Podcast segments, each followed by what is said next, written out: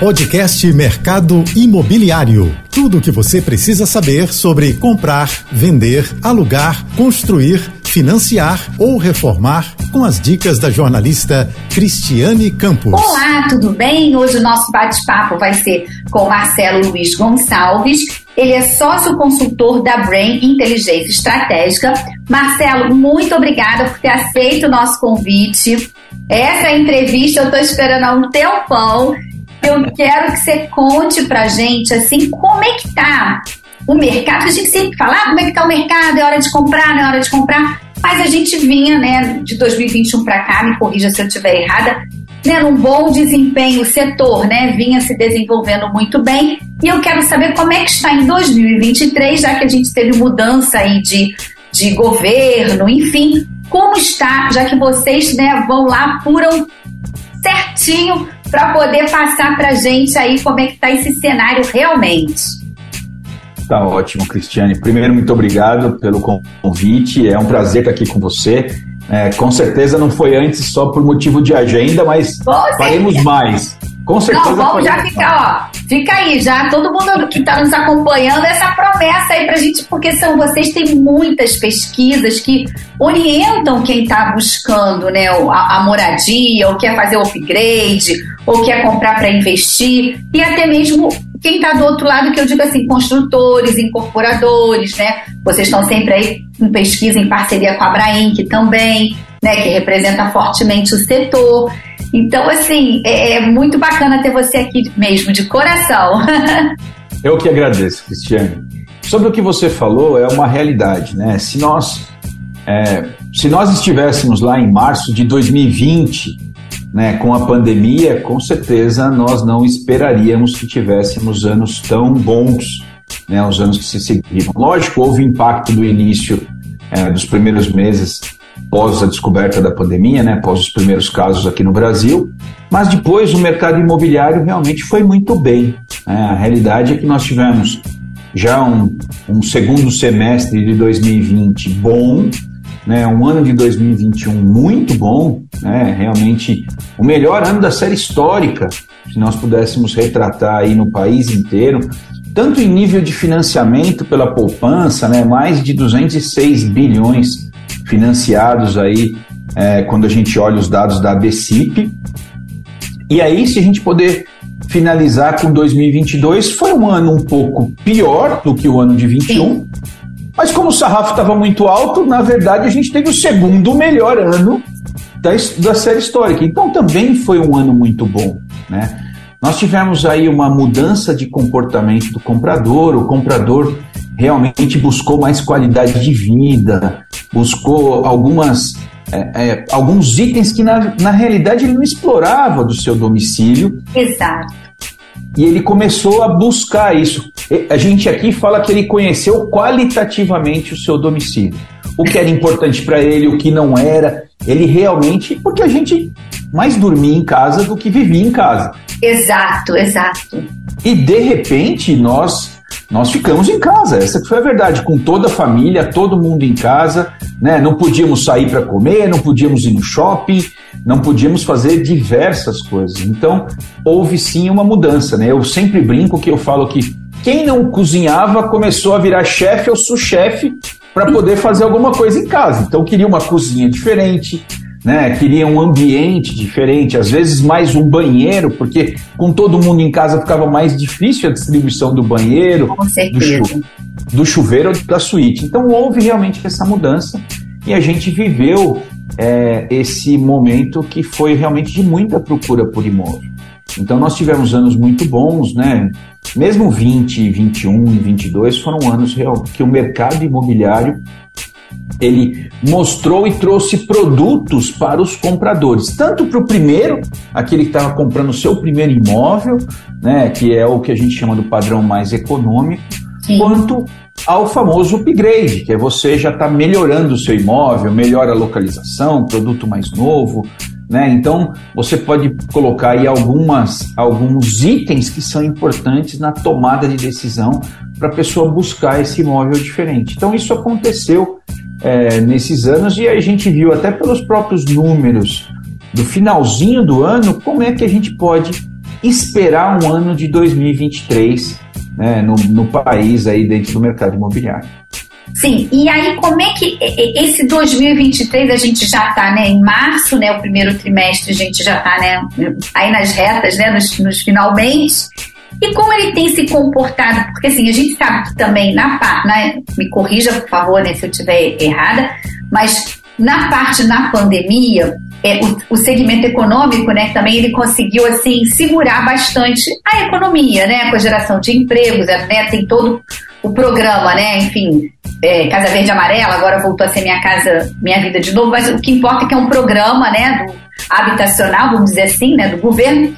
E aí ele, ele vai continuar, ele sofreu recentemente, né, algumas é, mudanças, né, é um novo programa.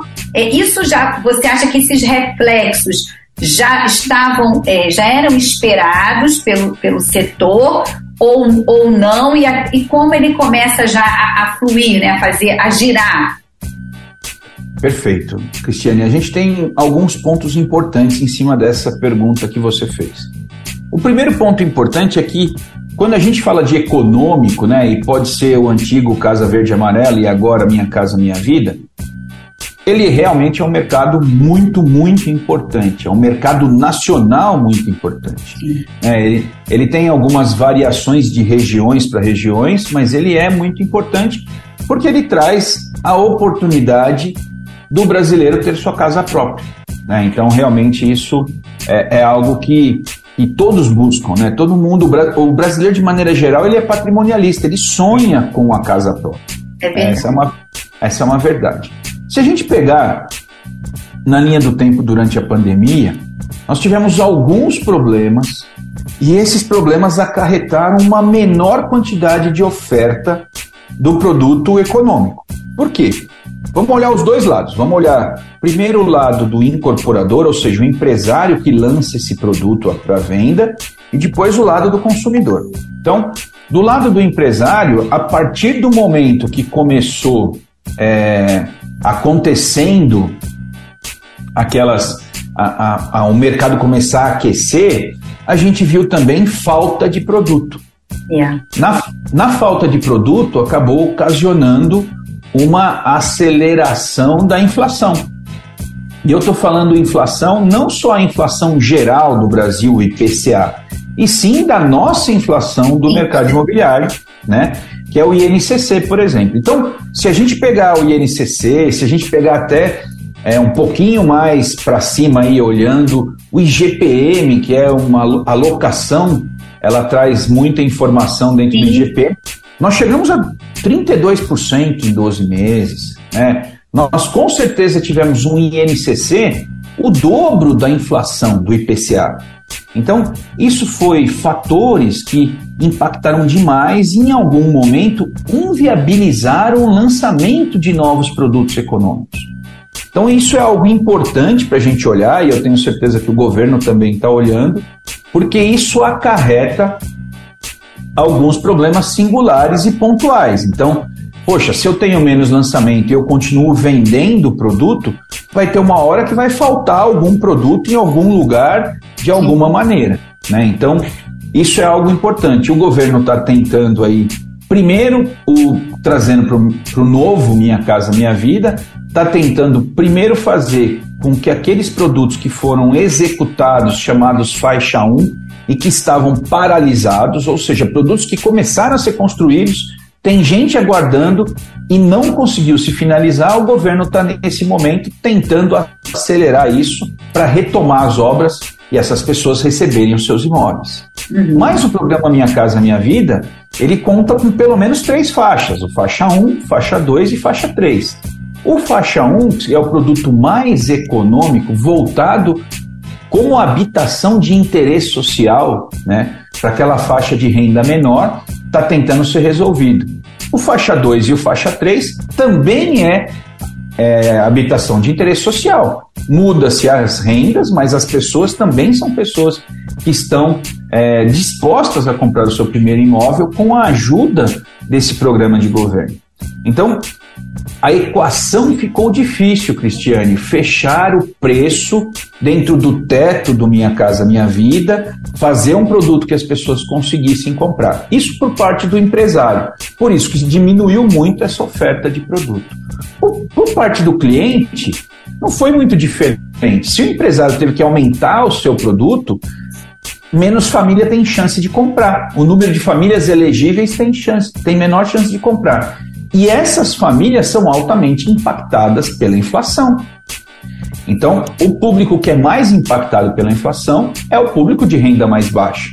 A partir do momento que ele é mais impactado, ele, ele não consegue comprar. Diminui a possibilidade de poupança dele, que a gente chama, que é aquele dinheiro que sobra para ele comprar alguma coisa. Então, isso realmente trouxe um cenário para o econômico mais desafiador o incorporador com mais dificuldade para lançar, o comprador com mais dificuldade de ter dinheiro para comprar. Então houve sim um mercado mais desafiador. Então, nos últimos três anos a gente pode até falar que os demais segmentos eles se sobressaíram ao econômico. Né? Eles acabaram tendo um, mercado um pouco maior. Primeiro que aqueles empreendimentos que estavam no econômico e que não conseguiam lançar no preço teto do programa, eles foram para o que a gente chama de standard, que é o mercado acima. Eles se posicionaram no mercado standard, procurando efetivamente clientes para esse mercado. Em alguns momentos eles, eles conseguiram, em outros não. Né? Então, o que a gente vê de maneira geral é que o mercado que cresceu muito foi mais o mercado voltado para os demais segmentos. Tá? Isso não significa que o próprio mercado econômico não, não foi bem. Ele foi bem. Sim. Ele teve consumo. O ano passado, por exemplo, ó, 2021, o sistema do fundo de garantia financiou um pouco mais que 50 bilhões. O ano passado já financiou 60, mais de 60. Ou seja, a gente viu um crescimento, mas não foi suficiente. Sim. Né? Nós, nós precisamos de mais, porque existe é, realmente muita gente que ainda quer o seu imóvel. Tudo isso que eu estou falando para você, eu estou falando principalmente da base da pirâmide. É lógico que isso muda de segmento para segmento, mas de maneira geral, é importante a gente frisar que o, o segmento econômico ele é um grande pulmão para o mercado imobiliário. Desde a criação do Minha Casa Minha Vida, o, o Minha Casa Minha Vida tem produzido mais de 6 milhões de unidades. Então, ele tem sim essa capacidade de fazer um imóvel que seja viável para é, esse comprador que não tem tanta renda. E, e aí, com isso, por exemplo, neste segmento, assim, nas pesquisas, como você colocou, né? Que a gente, o, o brasileiro tem essa coisa de comprar um imóvel, né? É muito. E, e, vem fazendo isso assim. Antigamente era na faixa de 50 e poucos e tal, e já há muito tempo que o jovem já, é, né, já tem acesso, tirando essas, né, esses problemas é que a gente sabe que a gente acaba acontecendo com a nossa economia, mas um número muito expressivo de jovens, casais jovens comprando imóvel, coisa que no passado a gente não tinha, né? Era uma coisa mais, muito mais para frente, né? Vamos dizer uhum. assim. E, e, a facilidade, né? O acesso, enfim, aí até mesmo o programa fez com que né, pessoas mais jovens pudessem ter é, é, isso, essa vontade realizada. Mas aí eu vou para essas duas perguntas. É, em relação aos jovens que também, por sua vez, não querem é, se apegar a nada, querem só experiência, como é que nas pesquisas que vocês fizeram existe essa intenção, o, né, eu digo assim, dessa vontade de comprar realmente um imóvel? Ou, ou é só experiência de Não sei se eu estou é, conseguindo me fazer clara. Isso é uma Sim, coisa. Totalmente. E quais são os itens assim queridinhos para essa faixa de, de imóvel, faixa de renda? Porque eu acredito que cada faixa, depois se você puder falar também da, no, na média, alto padrão, enfim.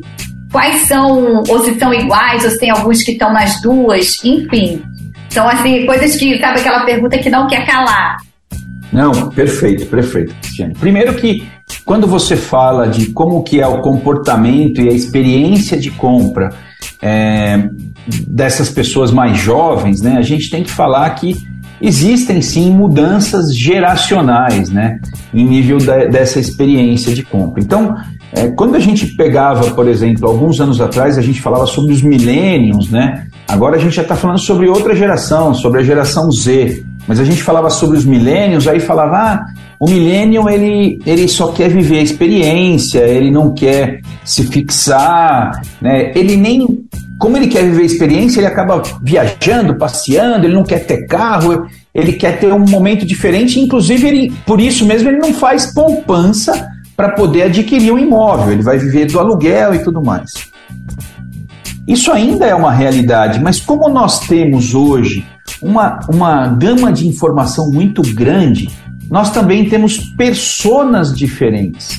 Né? Os perfis de compra do imóvel eles são muito diferentes. Então, a gente pega, inclusive, é, pessoas da geração Millennium, por exemplo, que hoje já compraram seu imóvel, né? já tem seu carro, já tem filho. Por que motivo? Porque a vida ela vai trazendo novos desafios. Né? Então, fazendo uma brincadeira aqui, todo pé descalço quer achar um chinelo velho, né? Aí a pessoa começa a namorar, começa a ficar sério, fala, vou casar. Pô, mas eu vou morar onde?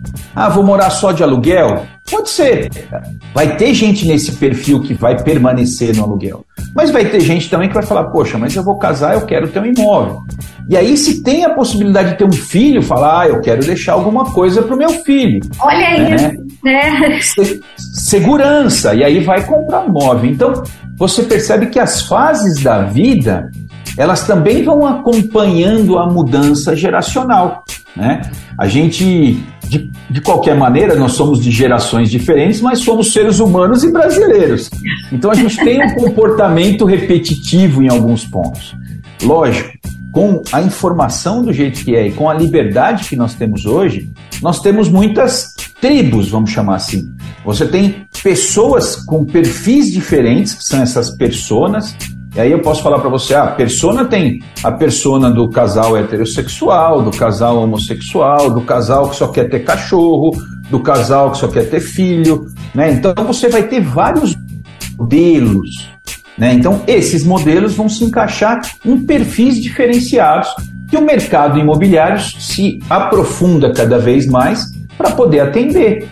Né? Porque o mercado imobiliário, mesmo que não seja um mercado de venda, ele também, o mercado de locação também depende, ele tem que ter produto para alugar. Exatamente, né? né? Senão não vai, né? A roda não vai girar ali, né? Exatamente. Então, ah, mas eu, eu não posso vender o produto, mas você vai vender para um investidor, você vai vender para alguém que vai alugar esse imóvel de alguma maneira, e seja ela a maneira como for. Hoje a gente tem um aluguel diverso. Antes a gente tinha um aluguel mensal com um contrato de 30 meses. Não, hoje a gente tem aluguel diferenciado, modelo Airbnb, tem vários. Tem o então, até como é que é aluguel, te, te cortei até aluguel por assinatura, né? Que é aquela coisa pegando igual TV a cabo, né? Tudo Sim. flexível, né?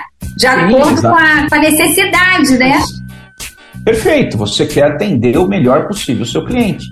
Então o mercado imobiliário ele vai se adaptando e ele vai criando essas maneiras de você conseguir atender a todos. Isso eu creio que eu tenha respondido a sua primeira pergunta.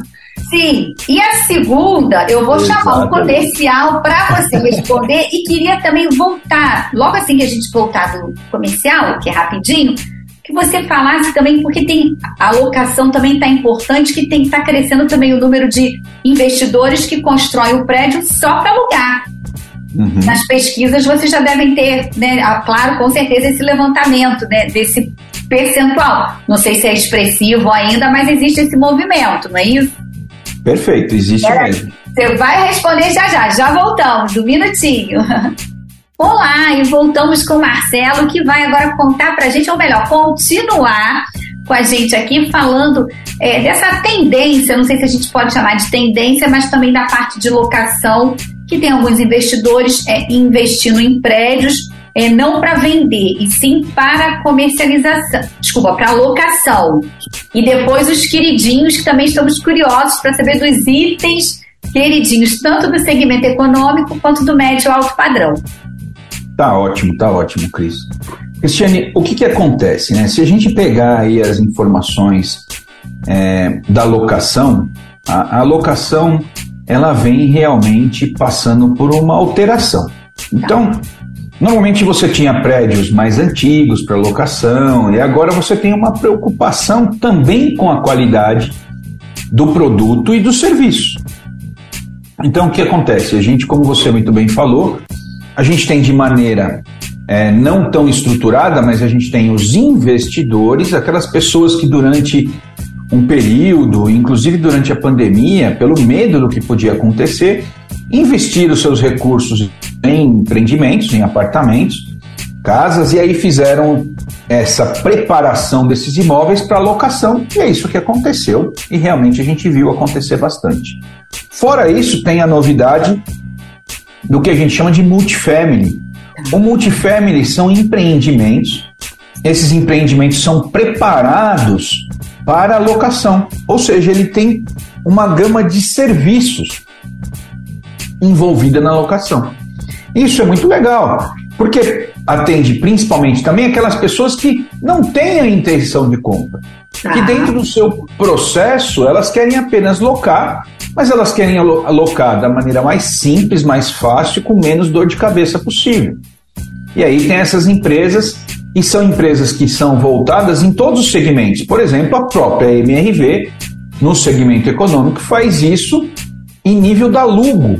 Sim. E é a empresa dela que faz locação. Né? É, no Rio, a gente viu duas grandes empresas que atuam no Rio de Janeiro, como a Performance e a Patrimar, se unirem para poder fazer empreendimentos de locação nessa modalidade multifamily. Então, isso realmente é interessante e vem chamando a atenção de vários investidores e também de empresas para preparar produtos para esse mercado. Né? Vamos imaginar, se a gente imaginar a zona sul do Rio. A zona sul do Rio tem empreendimentos que às vezes são empreendimentos mais antigos, que têm problemas, vícios, né? E que aí é difícil, a locação é cara porque tem escassez. Então, Sim. muitas vezes você conseguir ter alguns produtos diferenciados pode ser bem interessante. Então, eu creio que a locação também ela vai crescer né, em nível da melhoria de produto para os seus clientes.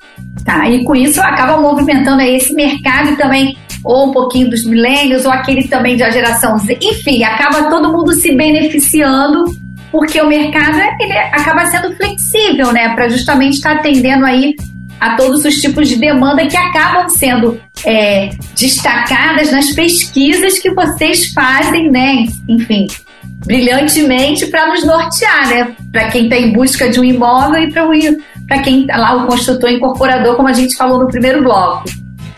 É exatamente isso. A Brain, ela, ela quer cada vez mais aproximar o possível comprador do nosso mercado, dos incorporadores, dos desenvolvedores urbanos, para eles saberem o que é importante.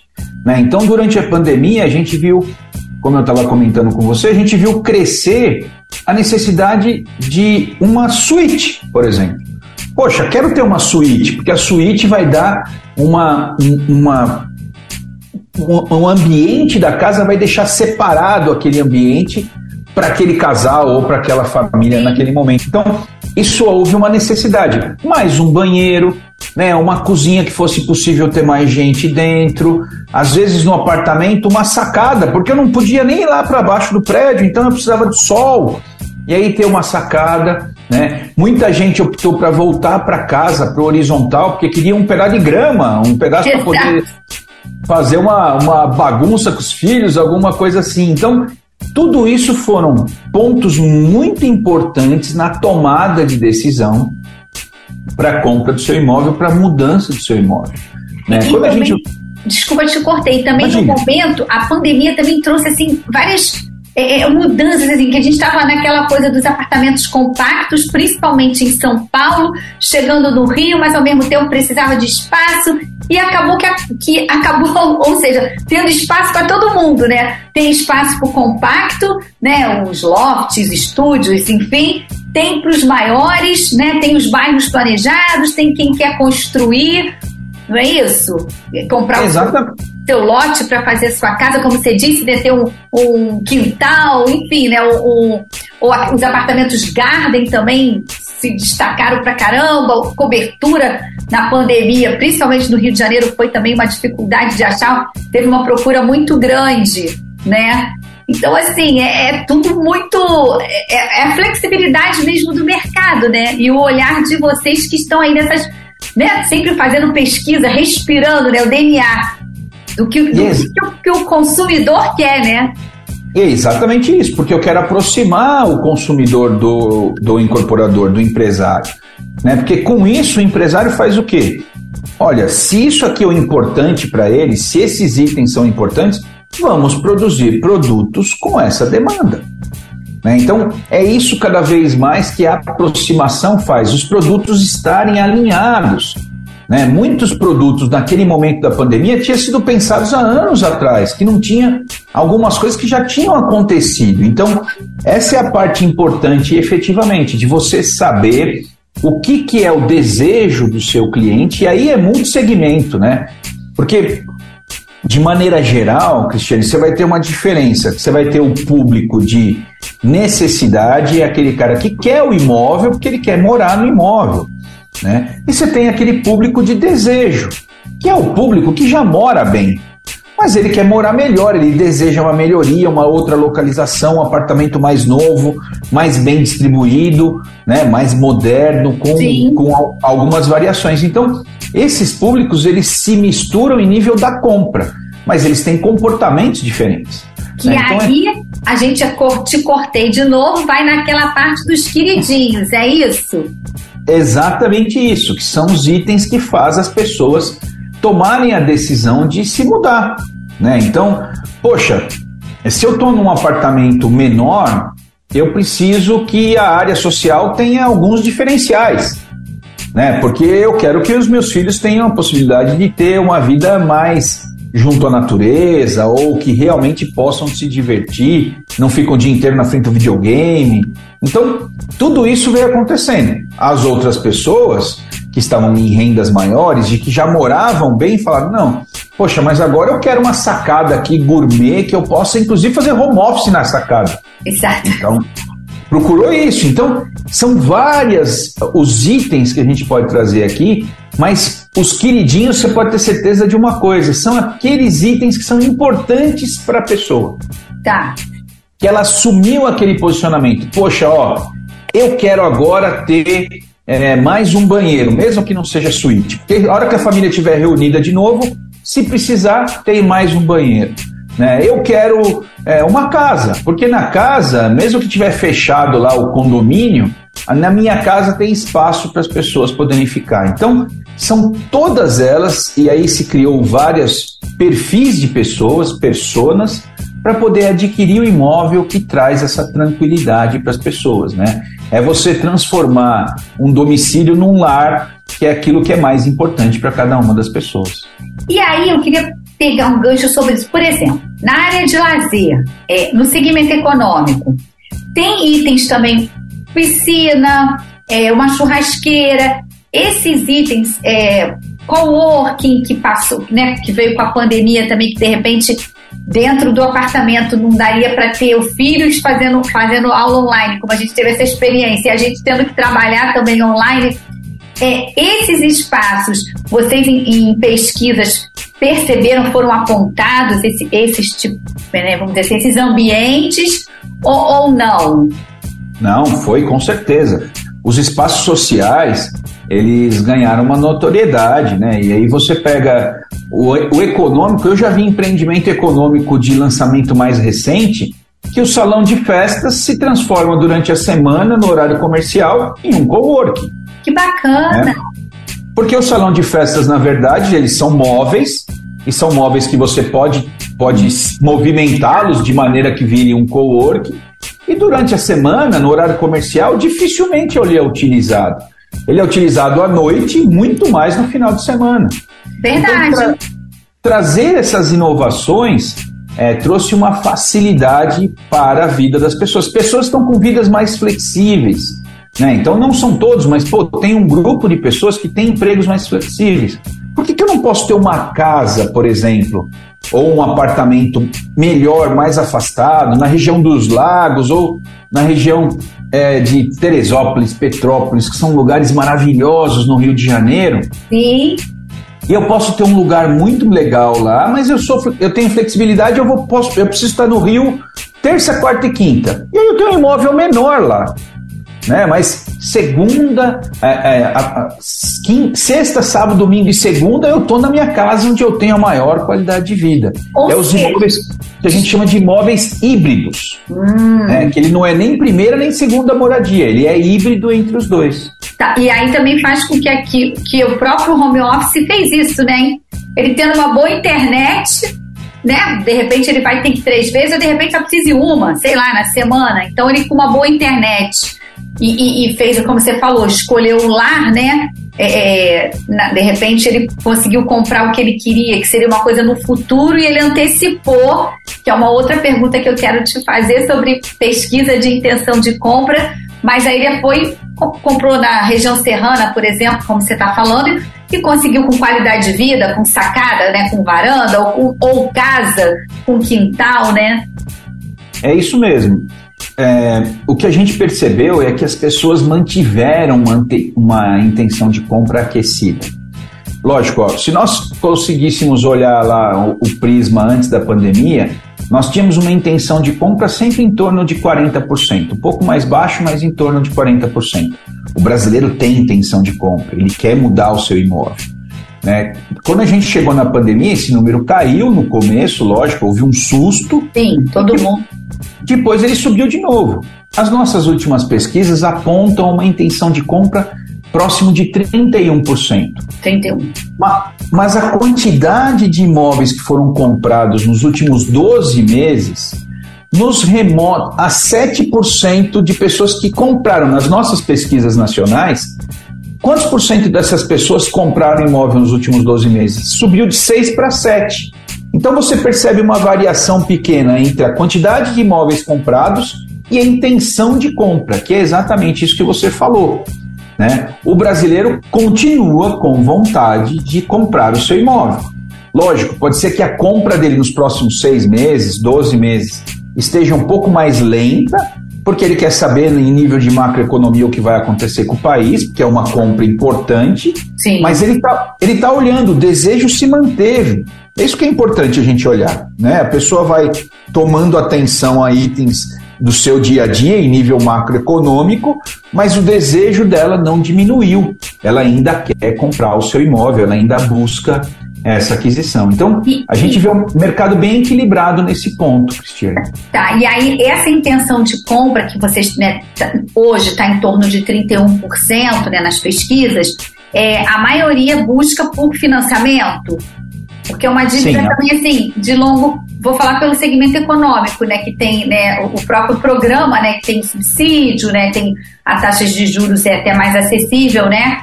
É, por isso é um programa, né? Enfim, né, para justamente estimular né, a compra do, do imóvel. É, geralmente é a maioria financia, né? Praticamente acho que todo mundo, né? Quase todo mundo. E né, nas pesquisas que vocês fazem, também é, apontado isso, que a maioria vai tomar precisar de financiamento? Sim.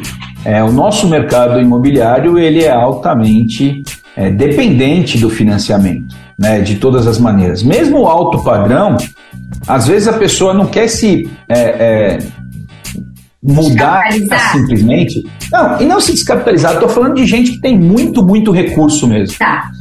Acaba utilizando o meio financiamento porque é, a nossa taxa de juros subiu e está em 13,75. Nós estávamos em 2, foi para 13,75.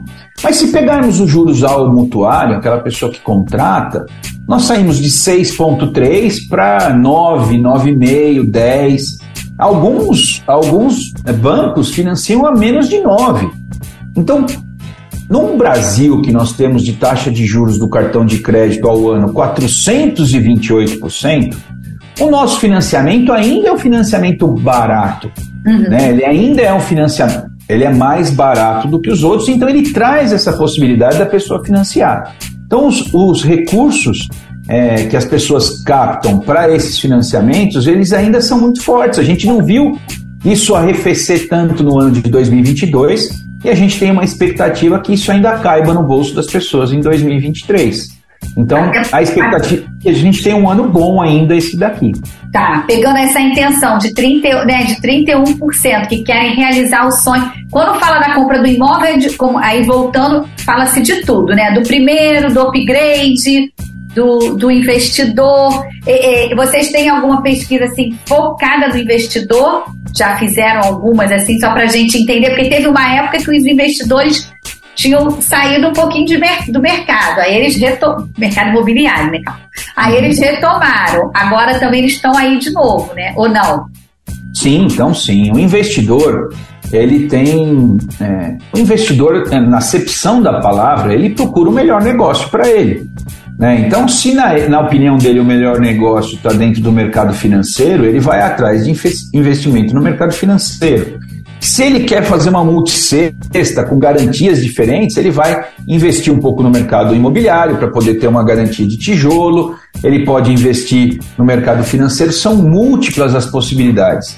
Né? Mas a gente sabe que a longo prazo o mercado imobiliário sempre trouxe algumas vantagens para esse investidor. Então nós temos o investidor raiz, vamos dizer assim, aquele que está sempre junto com o mercado, e o investidor que ele é mais volátil, ele ele não é uma demanda firme, Cristiane, ele está procurando aquilo que é melhor para o dinheiro dele naquele momento. Né? Então, a gente entende como isso funciona. Quando você tem um, um país que estava passando por uma eleição polarizada, né, que as pessoas estavam preocupadas, você tem um aquecimento do mercado também, porque o, o investimento imóvel é sempre sólido, né, é uma moeda forte. Então, isso acaba trazendo mais gente para esse mercado.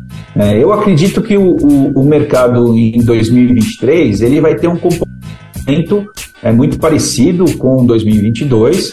A gente precisaria só que realmente tivesse uma diminuição da taxa de juros, porque o nosso mercado é tão dependente que toda vez que abaixa a taxa de juros, a gente melhora o mercado, o mercado voa mais alto. Então, essa é uma realidade. Olha, muito obrigada. A gente chegou ao finalzinho do nosso programa. Espero que você possa voltar mais vezes. Assim, te agradecemos muito por esse momento aqui que a gente passou com você. Foi enriquecedor, viu? E fica aberto aqui o canal. Eu que te agradeço, Cristiane, foi muito legal o bate-papo. Vamos falar sobre outros assuntos, a gente vai ter outras oportunidades, com certeza. Tá, e quando você estiver no Rio, a gente faz entrevista no Rio, com você aqui. Tá feito, tá combinado. Tá, tá feito, eu, eu me comprometo com você. Olha, muito obrigada. Ficamos por aqui e até a próxima. Tchau, tchau. Você ouviu o podcast Mercado Imobiliário.